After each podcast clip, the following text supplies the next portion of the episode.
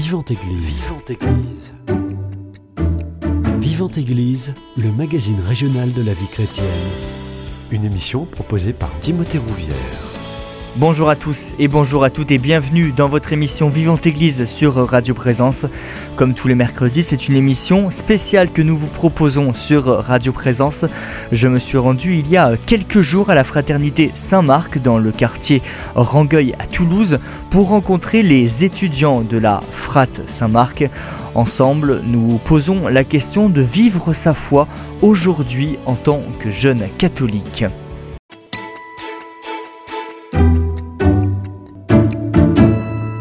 Bonjour, je m'appelle Paul Goulet de Rugy, je suis en école d'ingénieur et je suis donc arrivé cette année euh, à Toulouse puisque j'ai commencé mes études à Paris.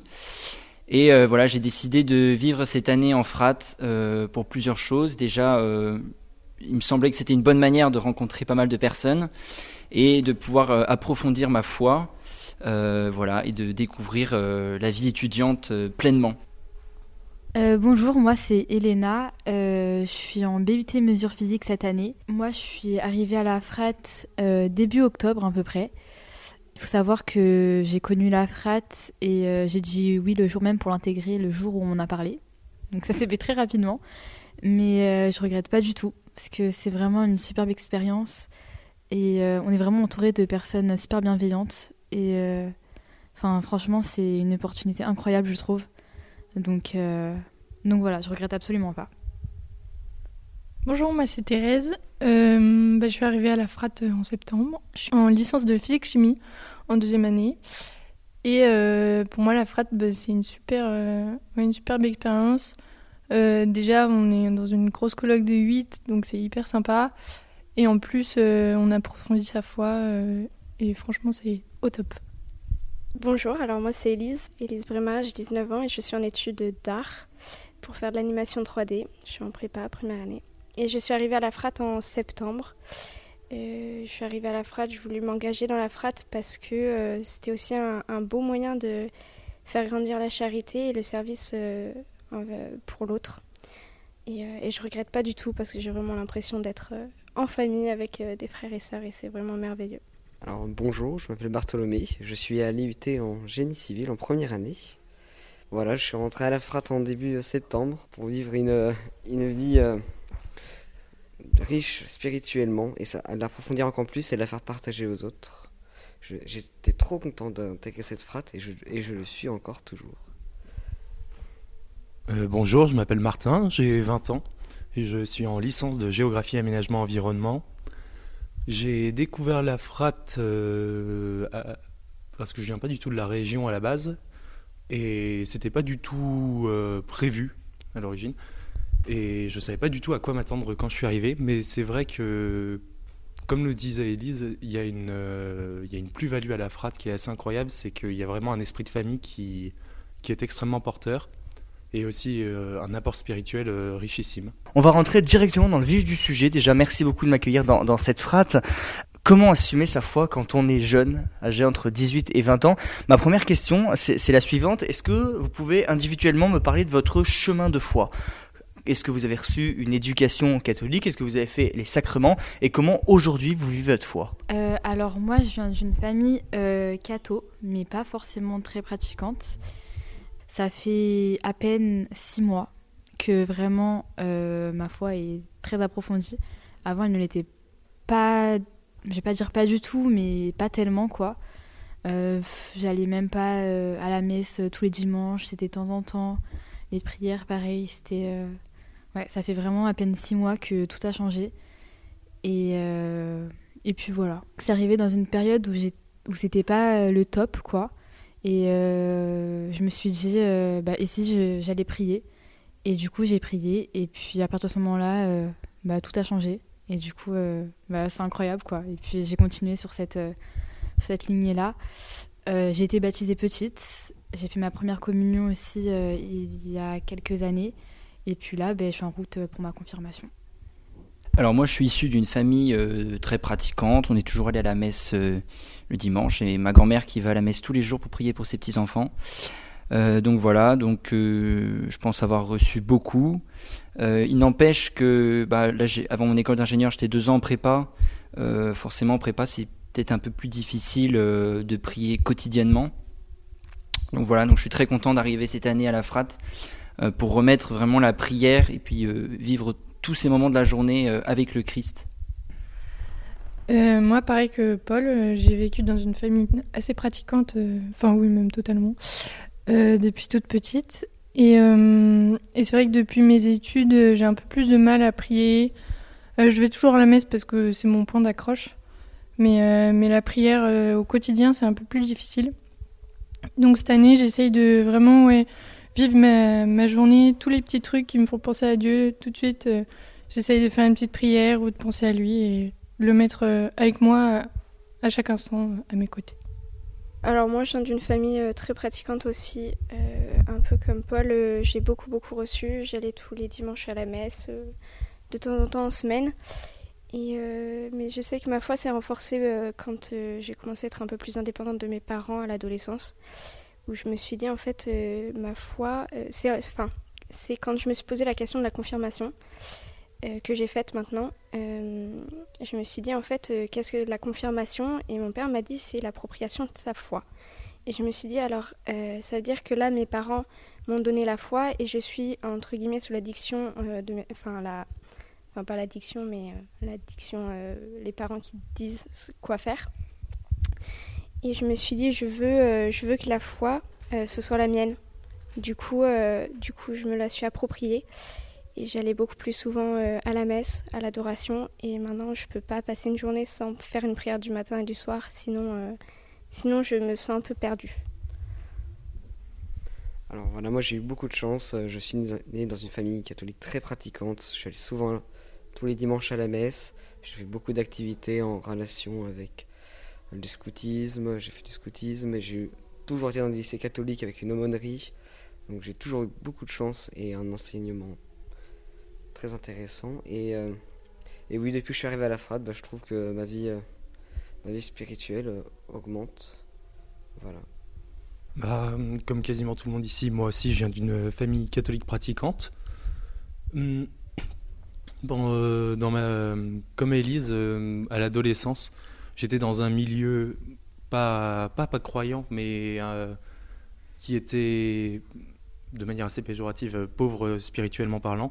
Et j'ai eu la chance d'avoir un entourage, des proches, euh, ma famille, mes frères et sœurs, mes amis, qui euh, m'ont permis justement euh, de me poser des, questions, qui m'ont permis de, je dirais vulgairement, de plus avoir la foi de papa et maman, mais d'avoir une foi qui, est, qui est très personnelle et qui est, qui est, totalement, qui est totalement une certitude aujourd'hui.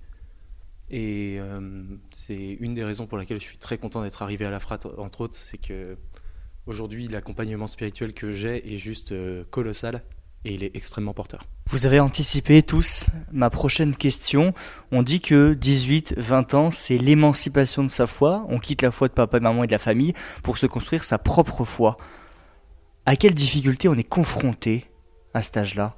Dans sa foi bah Alors ça peut être un peu compliqué parce que voilà, c'est quand même l'âge où euh, ben, on a les études, à côté il faut quand même aussi avoir une vie un peu perso. Et euh, bah, ça va être compliqué aussi selon l'entourage qu'on a. Au niveau des fréquentations, des amis, c'est vrai que on peut vite euh, se retrouver assez perdu et, et, vite dériver aussi. Donc je pense que ça peut être aussi quelquefois très compliqué. Ouais. C'est vrai qu'on l'a on l'a tous remarqué un peu euh, chacun de nous que euh, dans nos études, euh, on n'était pas beaucoup catholiques et, et que effectivement on est, vraiment une minorité et que il faut pas qu'on, c'est parfois difficile d'avoir le regard des autres qui, qui comprennent pas trop pourquoi on va pas boire une grande quantité d'alcool tous les soirs et que pourquoi on se retrouve entre nous pour prier. Et donc, euh, et donc voilà, c'est quelque chose qui semble être assez différent par rapport aux autres, mais que en tout cas, on a tous euh, l'impression qu'on a quelque chose en plus quand même. Après, euh, les difficultés qu'on rencontre, c'est aussi assez personnel en fonction de ce qu'on on choisit de faire. de notre foi et de, cet héritage en fait que nos parents nous ont donné. Soit on a la ferme volonté de continuer dans la foi de façon ardente pour devenir de grands saints, soit on se dit bon bah maintenant je suis plus papa maman, j'ai moins d'obligations. C'est vraiment euh, très personnel je pense. Et bah, comme vous l'avez déjà dit, il y a aussi l'entourage, le fait d'être avec des gens qui sont pas forcément dans le même milieu. Et ça ça influence beaucoup. Et, et puis pour ma part, j'ai un constat un peu plus optimiste parce que euh, c'était vraiment durant l'enfance que j'ai eu des difficultés à vivre ça. Et euh, en soi, j'ai, euh, enfin, je suis pas le seul, mais j'ai pu en tirer des leçons. Et aujourd'hui, arriver dans un milieu comme Toulouse où il y a beaucoup, beaucoup de jeunes qui, sont, qui sont très investis dans la vie de, de paroisse et dans leur foi, ça, donne une impulsion qui, qui, me remplit euh, vraiment de joie et qui me projette de manière optimiste euh, vers l'avenir. Et le vivre au quotidien avec les autres, c'est finalement quand on a la bonne manière, par nos actes et euh, par notre manière de vivre, j'ai l'impression de faire plus de bien à mon entourage qui n'est pas pratiquant, qui n'est pas catholique et qui, comment dire, peut avoir une vision un petit peu prête à penser de la chose. Et pour le coup, je, suis peut-être une des rares personnes dans le coin, mais je le vis extrêmement bien. Tu disais tout à l'heure, il y a beaucoup de jeunes de notre âge qui comprennent pas forcément pourquoi on va pas boire des coups en ville et on se réunit pour prier. C'est, c'est dur le, regard des autres quand on a une foi. Je pense que c'est euh, la difficulté, elle vient de nous-mêmes si jamais on, se met des barrières euh, par rapport au regard des autres. Si euh, ce qu'on a décidé de vivre, euh, il est pleinement assumé. Euh, je pense que on n'a pas à souffrir du regard des autres. Après, ce qui est important aussi, c'est de savoir euh, où est-ce qu'on veut aller. Parce qu'une fois qu'on sait ce qu'on veut et où est-ce qu'on veut aller, ben, on ne peut pas avoir peur du regard des gens, en fait. certes, on a un chemin peut-être différent, mais on sait pourquoi on le fait, on sait ce qui nous attend, et on n'a pas à regretter ou avoir peur. Vraiment, euh, on sait ce que ça va nous apporter, donc, euh, donc voilà. Le regard des autres, c'est assez facile quand on croit en quelque chose et euh, justement ça permet encore plus de, soutenir, enfin de supporter ce regard peut-être un peu différent que peut avoir d'autres personnes, surtout quand on vient du privé, direct on va dans, du public, dans un enseignement du public, bah, il y a vraiment un regard différent et quand on a la foi, je, je trouve que bah, ça permet de mieux le vivre et euh, justement de profiter de cette différence pour apporter aux autres et pour dire bah justement euh, la foi ça permet euh, d'apporter quelque chose dans sa vie. Oui, c'est un peu ça. En fait, si on ne s'isole pas totalement des autres, mais que on montre notre ligne, notre manière de penser, la droiture qui nous est apportée par le comment dire les préceptes de la foi, et eh ben on est, on peut sans, sans, condescendance, on peut presque plus devenir une source d'inspiration qu'une qu'une source de, de blagues, d'étonnement ou de quoi que ce soit d'autre, de péjoratif. Vous disiez euh, des, des, blagues, des, euh, des moqueries. Est-ce que vous avez déjà subi des blagues, des moqueries concernant votre foi? Bah, Typiquement, moi, dans le milieu artistique, j'en entends tous les jours, que ce soit des profs ou euh, des élèves autour de moi. Euh, par exemple, euh, un groupe d'amis qui discutaient entre eux, qui disaient Ah oui, bah, bien sûr, de toute façon, euh, pour tout le monde, la Vierge Marie, c'est une femme qui, a, qui allait voir ailleurs et qui n'a pas du tout assumé. Enfin, des choses assez dures, assez violentes. Un autre qui dit Ils n'arrêtaient pas de critiquer la foi, et l'un d'eux dit Ah oui, mais le chrétien qui vient me voir, qui me fait Bon, c'est pas cool, tu respectes pas ma foi, ben moi, en, gros, je, vais, le fais, enfin, qu'il aille se faire voir, quoi. Et c'est vrai que c'est assez dur. Et euh, alors personnellement, j'ai pas réagi euh, parce que ça n'en valait pas la peine. Mais c'est vrai que euh, on peut, on peut en recevoir personnellement ou pas personnellement.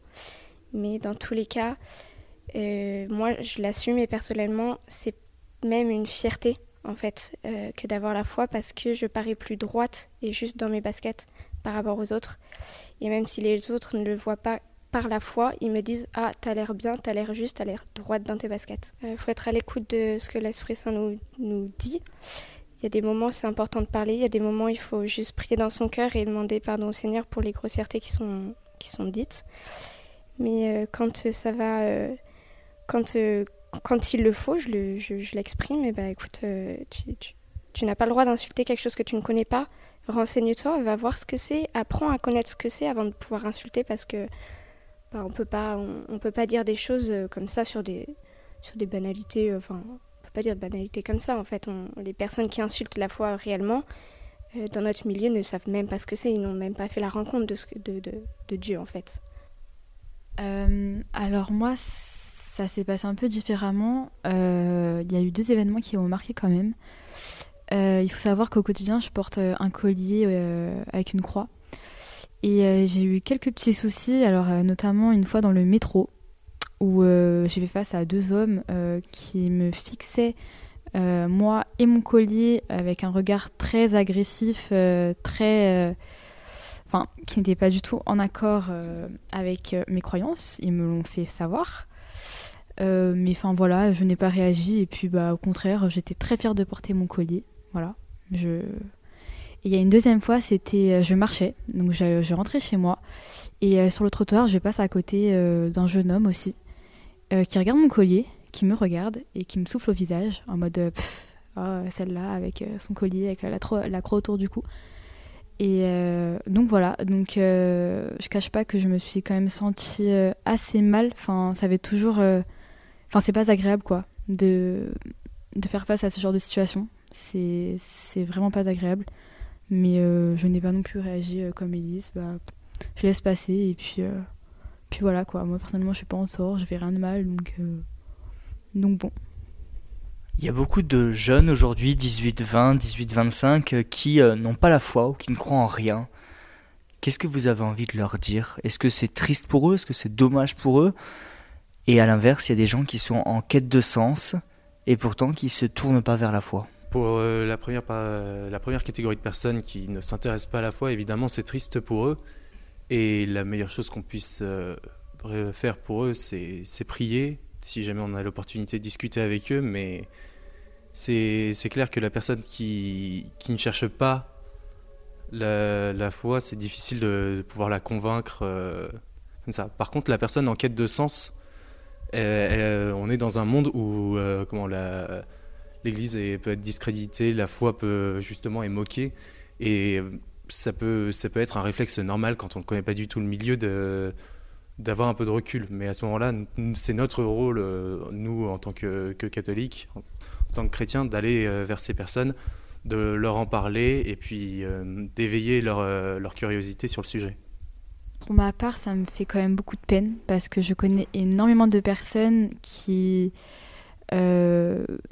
au quotidien ont quand même pas mal de tristesse, euh, qui sont un peu perdus et qui s'accrochent à des plaisirs qui sont éphémères plutôt que de s'accrocher dans la foi. Et je trouve ça vraiment dommage parce que ce que les personnes ne comprennent pas, c'est que Dieu sauve, Dieu est présent. Et enfin, quels que soient les, les, épreuves à surmonter, il est avec nous. Et du coup, ça me fait vraiment mal au cœur de voir certaines personnes qui ne le savent pas, qui n'y prêtent pas attention, qui n'y s'intéressent pas, et qui, euh, à côté, ben, s'attachent à des plaisirs qui, qui vont les amener ben, nulle part, quoi. Ou au contraire, euh, encore plus, euh, ben, les, les enterrer en fin du trou.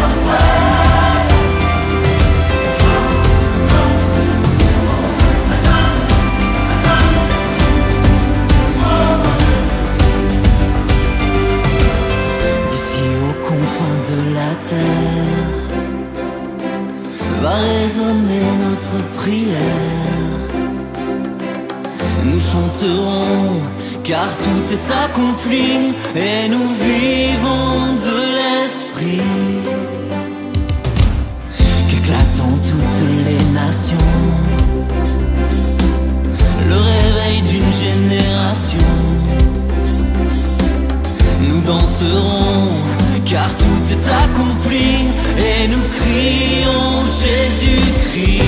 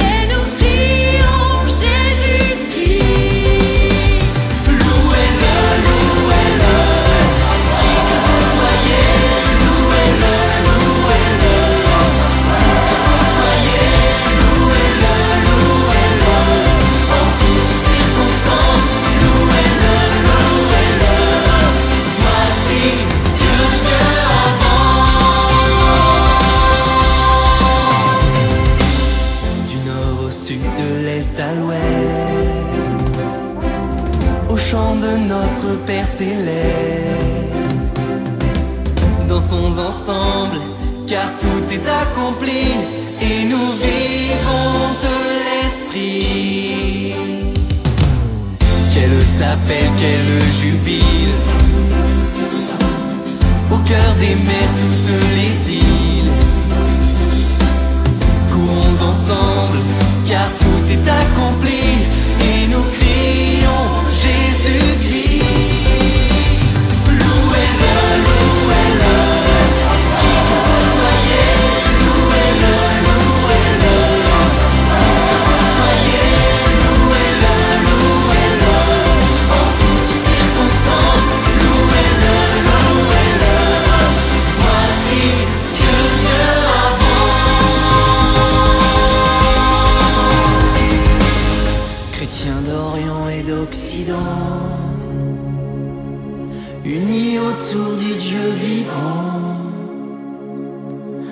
Jésus-Christ, car tout est accompli et nous vivons de l'Esprit. Et qu'aux quatre coins de la France s'élève un chant, n'est-ce une danse pour le Messie, car tout est accompli et nous crions Jésus-Christ.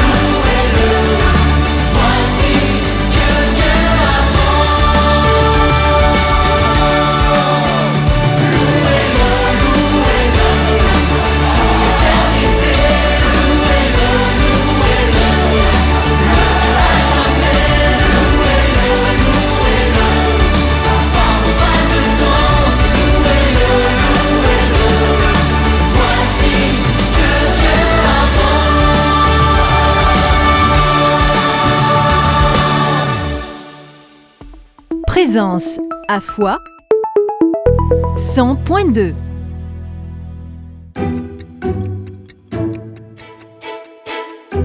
Vivante Église, Timothée Rouvière.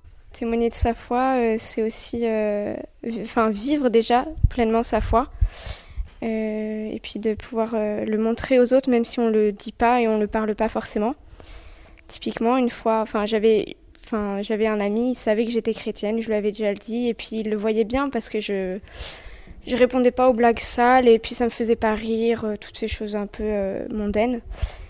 Et une fois, il était pas bien, et il est venu me voir et il m'a dit, bah voilà, euh, je suis pas bien du tout, je suis au fond du trou, j'ai besoin d'aide, et je sais que je peux le trouver dans la spiritualité, notamment chez vous les chrétiens.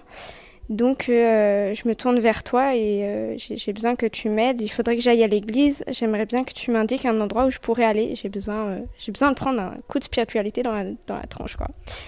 Donc voilà, et, et ils comprennent bien en fait les gens autour de moi que le simple fait de pas pas rire à leurs blagues, de pas mal m'habiller, de, de bien me tenir, c'est aussi aussi un acte de foi de pureté et de, tout ce qui peut transparaître de la foi en fait. Euh, c'est un sentiment, euh, oui, je pense que c'est aussi euh, un héritage un peu historique dans le sens où euh, en fait c'était les absolutions des, derniers moments en fait où, euh, où en fait le dernier recours c'était la foi si jamais ça existe réellement parce qu'en fait les gens euh, qui ont qui n'y croient pas, c'est aussi parce que ça peut les arranger. euh, ils se disent la foi c'est une contrainte, euh, la foi on est obligé de faire ci, on doit se lever le matin pour aller à la messe. euh, et en fait, euh, ils ont quand même un espoir au fond du cœur, une petite lumière qui brille, mais ils veulent pas mettre le pied dedans parce que ça leur fait peur.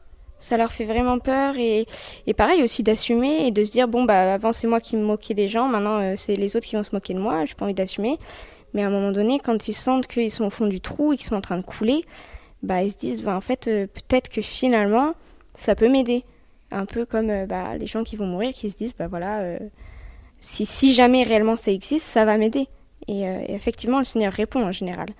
Le Seigneur répond. C'est vrai qu'il y a vachement cette image, euh, même dans des livres ou des histoires, euh, de toujours les gens euh, euh, au bord d'une catastrophe qui disent Ouais, bah, si Dieu existe, aide-moi. Genre, euh, vraiment, c'est une image euh, populaire euh, de, du dernier recours, euh, du sauvetage euh, au dernier moment. Et ouais, c'est vrai que c'est c'est assez populaire. Si on regarde Clovis, la, la France euh, est devenue chrétienne parce que euh, c'était sur une bataille qu'il allait perdre. Donc euh, en soi, on peut dire que le cliché est retort, mais en même temps, c'est un peu dans le fond de la nature humaine, je pense.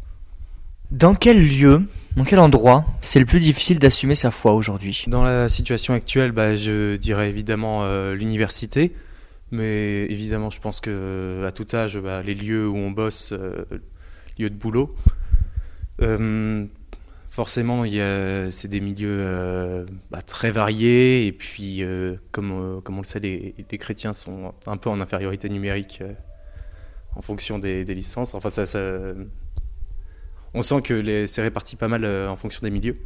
Et oui, du coup, quand on. Personnellement, quand je suis à l'université, c'est là que je sens le. le moins de. Comment dire D'adhésion possible. Oui, c'est ça, exactement. Euh, alors moi pour le coup j'ai pas forcément d'endroit où euh, je vais me sentir en difficulté pour assumer ma foi.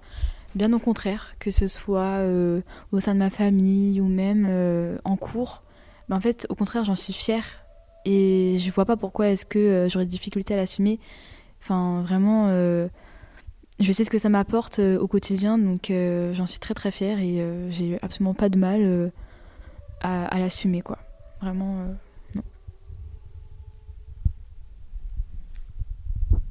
Euh, ça peut être dur aussi un peu dans la famille, même si on a une famille chrétienne euh, assez pratiquante. Je sais que moi, mes oncles et tantes sont pas très charismatiques et mes parents m'ont élevé dans un. Enfin, j'ai grandi un peu dans, dans la foi charismatique. Et le fait de se mettre à genoux pour la communion, de recevoir dans la bouche, euh, de se mettre à genoux pour la consécration, enfin, ce sont des choses un peu bêtes. On se dirait, bah oui, bah, c'est chrétien, c'est normal. Mais dans ma famille, ils le font pas tous. Euh, aller euh, à l'adoration régulièrement, aller à la messe autant qu'on peut dans la semaine. J'ai des cousins cousines qui me disent bah le dimanche ça suffit largement. Et du coup, même si c'est un jugement qui qui est pas aussi dur peut-être que des, des amis, ça reste la famille, ça reste un regard qui est hyper important en fait, le regard de la famille sur sur soi. Et du coup, c'est vrai que c'est pas toujours évident de- d'assumer sa foi euh, dans ces conditions-là. Mais, euh, mais c'est aussi ce qui rend la chose euh, la plus belle parce que ça nous rapproche du Christ qui a été beaucoup jugé et blâmé. Vous le savez, l'Église euh, traverse des temps euh, sombres, même si euh, on va essayer de virer un petit peu avec cette question vers l'optimisme.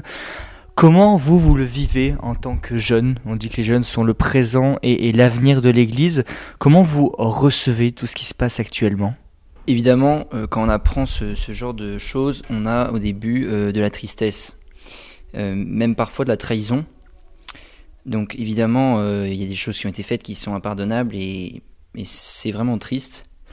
par contre, j'ai l'impression, j'ai une, forme d'optimisme, dans le sens où on sait que c'est arrivé, probablement que ça arrivera malheureusement, mais que maintenant on est vraiment au courant et qu'il euh, y a une sorte de prudence qui se, qui se fait, je le vois dans les, en particulier les prêtres que je croise qui sont très prudents, voilà, quand, quand, ils disent bonjour, même la relation qu'ils ont avec les, les personnes et que je pense que c'est plutôt bien. Et même, on peut, je le sais, on, le voit un petit peu dans la formation des prêtres et des religieux, euh, en particulier au séminaire, où euh, il y a maintenant, toutes ces choses-là sont, sont plus des sujets tabous et sont beaucoup plus accentués. Et je pense que c'est plutôt bénéfique. C'est vrai que c'est très dur euh, au début à entendre et à assumer tout ce qui s'est passé.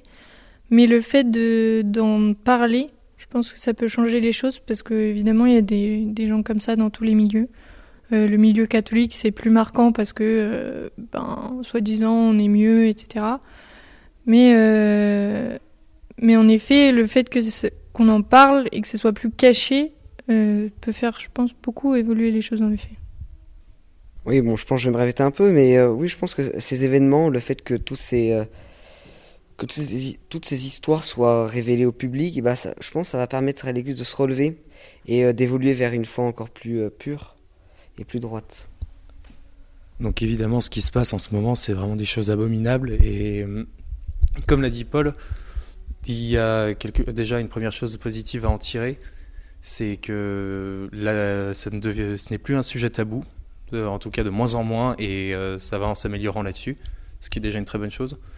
Ensuite, ce qui se passe, c'est que, comme, euh, je vais me répéter, mais comme l'a dit Elena et bah, euh, ou Thérèse, euh, comme c'est l'Église, et ben on se permet de taper beaucoup plus dessus.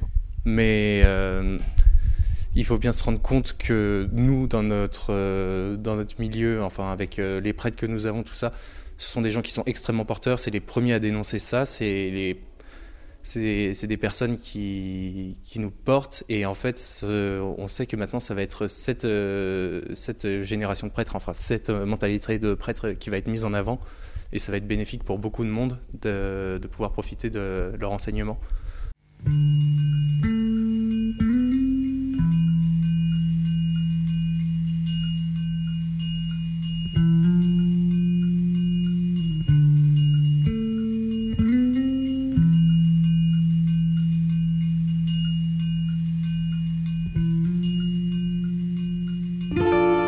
Parfois je me sens si loin de toi tellement, je ne prends plus le temps, tu passes au second plan.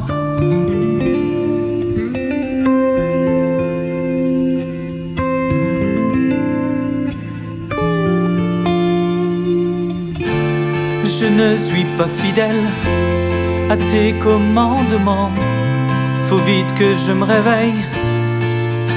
Je me réveille, veille, veille, veille, veille, veille, veille,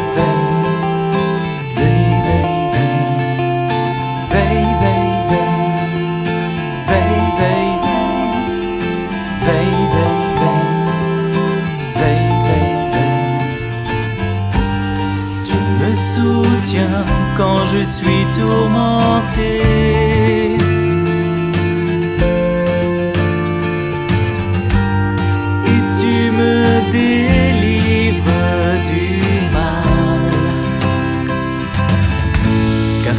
Amour est là, il ne passera jamais, tu es présent inconditionnellement.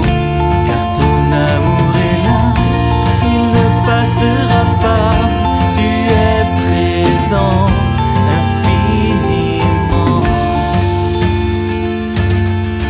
j'ai besoin de toi, tu sais.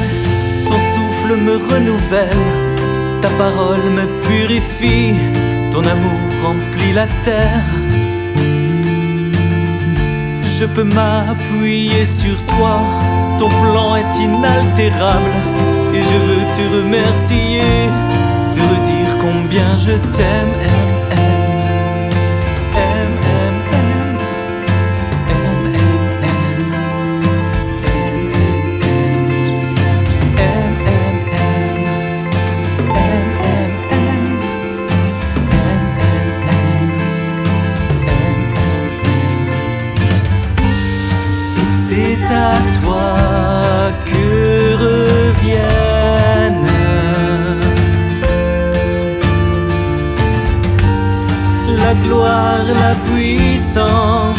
Le règne. Car ton amour est là, il ne passera jamais, tu es présent inconditionnellement. Car ton amour est là, il ne passera pas, tu es présent infiniment. Car ton amour est là, il ne passera jamais, tu es présent inconditionnellement. Car ton amour est là, il ne passera pas, tu es présent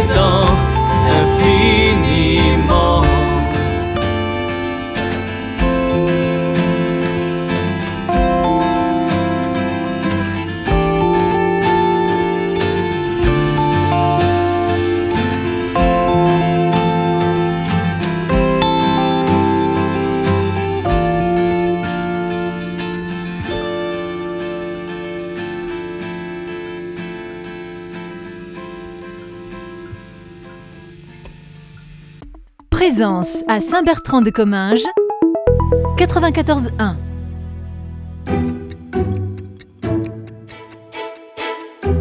Vivante Église, Timothée Rouvière. On sent beaucoup d'espérance dans vos mots. Euh, se pose aussi la question de la confiance. Est-ce que c'est facile de faire confiance? Parce que euh, il y a eu les prêtres, maintenant il y a les évêques. On se dit pas qu'est-ce que c'est la prochaine étape? Est-ce qu'on arrive de- de- dans la confiance vis-à-vis des hommes d'église? Encore aujourd'hui? Bah, c'est vrai que ça peut, euh, ça peut être troublant. On peut se dire ah bah tiens, euh, j'avais envie de, enfin j'avais besoin d'un père spirituel. euh, maintenant ça me pose des questions. Je sais pas s'il faudrait peut-être que j'en ai ou pas. Forcément, en fait, ça, ça met du doute. Et en même temps, je me dis voilà, ceux, ceux qui, enfin, faut aussi donner la chance aux prêtres de se relever et et de, réussir dans leur mission qu'ils ont choisie dès le départ et euh, et du coup, euh, du coup moi j'ai assez confiance dans, dans les prêtres et puis on, prie beaucoup pour eux aussi. Donc euh, je, je, perds pas trop cette confiance en tout cas dans, dans le Seigneur qui peut relever ses prêtres. faut aussi se dire que il y en a qui ont fait des choses euh, tragiques, mais c'est enfin, c'est pas c'est pas tout le monde. Et, euh, et justement, euh, ben, il y en a plein d'autres qui ont rien fait de mal et qui sont hyper purs, etc. Donc euh, moi personnellement, quand on apprend à connaître un prêtre, euh, on, se rend bien vite compte euh, s'il est bon ou pas. Et, donc dans ce cas-là, c'est beaucoup plus facile de faire confiance. Personnellement, je trouve qu'il y a vraiment quelque chose euh, d'humain, en fait, qui ça permet de, de détruire un petit peu euh, un mythe, parce que maintenant, quand les gens s'intéressent aux prêtres, ils s'intéressent aussi à la personne humaine qui est là. À l'époque, on euh, comment? Fut un, un temps, j'avais des proches qui considéraient vraiment les prêtres comme des écervelés qui euh, balançaient euh, des prophéties euh, sorties des évangiles. Mais aujourd'hui, du coup, c'est vrai que ça permet d'apporter un regard beaucoup plus personnel vis-à-vis de la personne. Au rassemblement diocésain que- auquel j'ai été, il y a même eu un atelier pour savoir comment on pouvait permettre aux prêtres d'être plus présents avec nous pour justement co- consolider ce côté humain. Et même quand on regarde les prêtres, encore une fois, de la paroisse, c'est l'exemple numéro un, mais leur investissement, euh, moi je vais faire une petite dédicace à l'abbé Jean-Baptiste euh, qui s'occupe de la frate, mais là il a comme projet par exemple de préparer une salle à Saint-Marc d'accueil pour les étudiants, qui est un projet absolument colossal, euh, pour que les étudiants puissent venir travailler, qu'ils soient accueillis, qu'ils puissent avoir justement un accompagnement spirituel pour ceux qui souhaitent. Et on voit que ce sont des prêtres qui se donnent à fond, qui donnent de leur temps, de leur énergie. et vraiment beaucoup, beaucoup d'eux-mêmes pour, euh, pour les jeunes et euh, pour les moins jeunes aussi, mais surtout pour les jeunes. Aujourd'hui, c'est plus trop à la mode d'être euh, catho. Quel est votre regard là-dessus? Alors pourquoi être catho c'est plus à la mode? Bah, En fait c'est pas très grave parce que aujourd'hui les gens euh, j'ai l'impression que ils veulent un petit peu euh, casser les limites, casser les, les lignes et qu'en fait euh, on n'est pas forcément obligé de se fier à la mode et que si on a envie de d'aller dans une direction qui nous semble euh, bon pour nous et pour les autres, pourquoi pas y aller? Et puis aussi la mode aujourd'hui c'est d'être différent des autres et euh, être chrétien c'est vraiment être différent des autres. Comme dirait Paul, je pense que on n'est pas à la mode, on s'en balance parce qu'il y a quelque chose de bien plus beau, beau bien plus. Il y a, il y a vraiment quelque chose qui porte la, la foi. L'Église est, est là depuis plusieurs milliers d'années et bon, dédicace au père Damien qui, euh, durant son sermon dimanche, a dit, euh, a ressorti une, ane- une anecdote qui disait que Staline disait euh, de l'Église qu'elle n'avait pas d'armée et qu'elle n'allait pas tenir le, choc. Conclusion aujourd'hui, l'URSS, a disparu, Staline est mort et l'Église est toujours là. Donc euh, les courants de pensée, les courants de mode qui, qui ont lieu actuellement, et, euh, ils sont là, très bien, mais ils sont éphémères, je pense. Puisque l'Église était là, elle est là et elle sera là demain. Vu la mode vestimentaire aujourd'hui, être à la mode, c'est pas ouf pour moi. Euh, mais euh, oui, comme disaient les autres, euh, enfin, la mode, c'est vraiment des courants euh, qui vont et qui viennent, alors que bah, l'Église, elle, elle est là et elle est toujours là. Et, euh, et oui, enfin, même Dieu est avec nous, il est fidèle. Et c'est pas parce qu'on n'est pas beaucoup qu'on n'a pas raison. Et enfin voilà, pour moi, c'est le plus important. Je le rappelle, on est à la fraternité euh, Saint-Marc dans le quartier Rangueil à Toulouse. Vous êtes 8 étudiants au sein de cette euh, fraternité, 6 à mon micro euh, ce soir. J'aimerais vous interroger sur vos projets dans les prochaines semaines et prochains mois. On sait qu'elle est JMJ en toile de fond à l'été prochain. Alors, euh, durant l'année, personnellement, j'ai ma préparation à la confirmation. Euh, je ne serai pas au JMJ de cette année, mais par, en revanche, euh, j'ai un projet euh, que j'aimerais faire, que j'aimerais lancer avec quelques amis. C'est organiser une semaine de retraite dans un couvent avec des sœurs. on ne sait pas encore si ce sera à Boulor ou à Notre-Dame-des-Neiges. Enfin, le, lieu reste à définir. Mais autrement, oui, toujours s'investir encore plus pour la, pour la FRAT, la paroisse étudiante, parce que c'est vraiment un projet qui est magnifique et qui, on le voit de, de nos- dans les coulisses, euh, qui est porteur pour beaucoup de jeunes. Donc, euh, on va continuer, enfin, je vais continuer à m'investir à fond là-dedans et en espérant que ça puisse apporter euh, des conversions et beaucoup de bonheur à tous ces jeunes. De mon côté, j'ai l'intention d'aller donc au JMJ au Portugal en juillet prochain. Euh, j'ai- les ai encore jamais fait. J'ai mes grands frères et sœurs qui les ont fait, qui sont venus extrêmement heureux de, de, ces, de ces bons moments à retrouver des millions de catholiques.